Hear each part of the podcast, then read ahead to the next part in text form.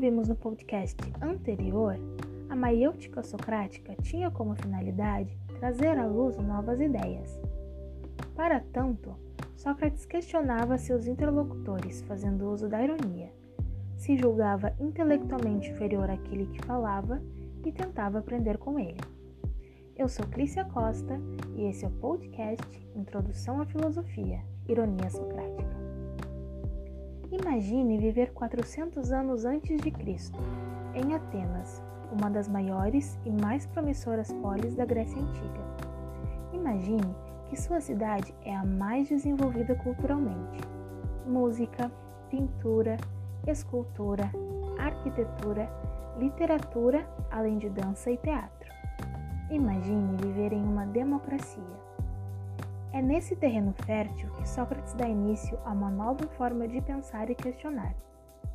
Com seu método, que partia da ironia com fim na maiêutica, o filósofo ensina, mesmo julgando que nada sabe, que existe uma forma simples e clara de buscar a verdade, que para ele se encontrava dentro do homem e poderia ser alcançada através do uso da razão.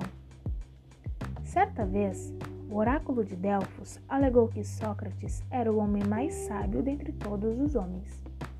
A máxima que todos nós conhecemos, o só sei que nada sei, não faz parte da ironia deste célebre filósofo, mas da consciência que tem sobre sua própria ignorância. Acreditando não saber, o filósofo procura aprender com os cidadãos atenienses. Discute sobre os conceitos de justiça, beleza, bondade, inicia seus debates com os sofistas, os professores da época, pedindo para que estes clarificassem e discorressem mais sobre o que alegavam conhecer.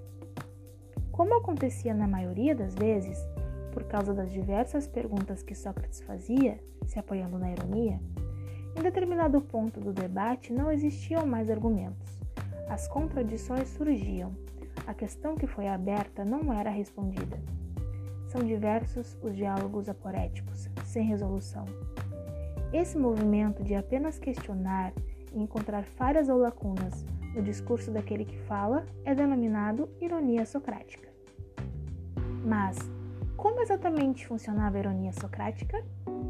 Nos diálogos socráticos, escritos por Platão, um de seus discípulos, é possível observar o método dialético criado por Sócrates, que faz uso da ironia para derrubar todas as crenças que pudessem ser consideradas falsas.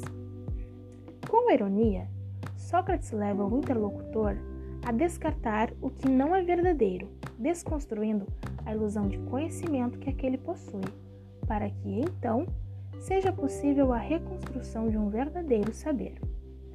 Nosso filósofo acreditava que o conhecimento já estava no sujeito. Era apenas necessário que as perguntas certas fossem feitas para que esse conhecimento fosse evocado. Certa vez, levou um escravo a solucionar problemas geométricos complexos, apenas o questionando.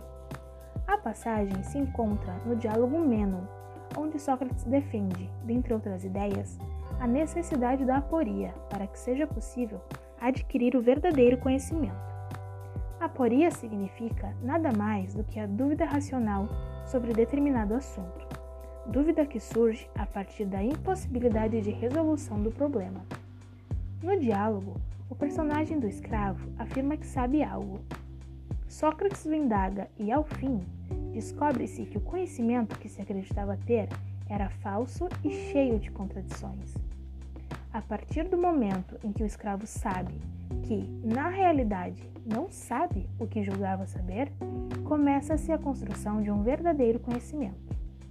É importante sempre lembrarmos que escravos não tinham acesso à educação, como alguns dos cidadãos atenienses tinham. Ou seja, era impossível que resolvessem problemas matemáticos usando como aparato o que aprenderam formalmente. Este foi o podcast sobre a ironia socrática. Espero que esse ponto tão importante do método tenha ficado mais claro. Para quem quiser aprender um pouco mais, sugiro a leitura do Diálogo Menon. Lá é possível acompanhar todo o desenvolvimento de ideias, perpassando pela exclusão do que é falso em busca da verdade. Obrigada por sua atenção. Bons estudos!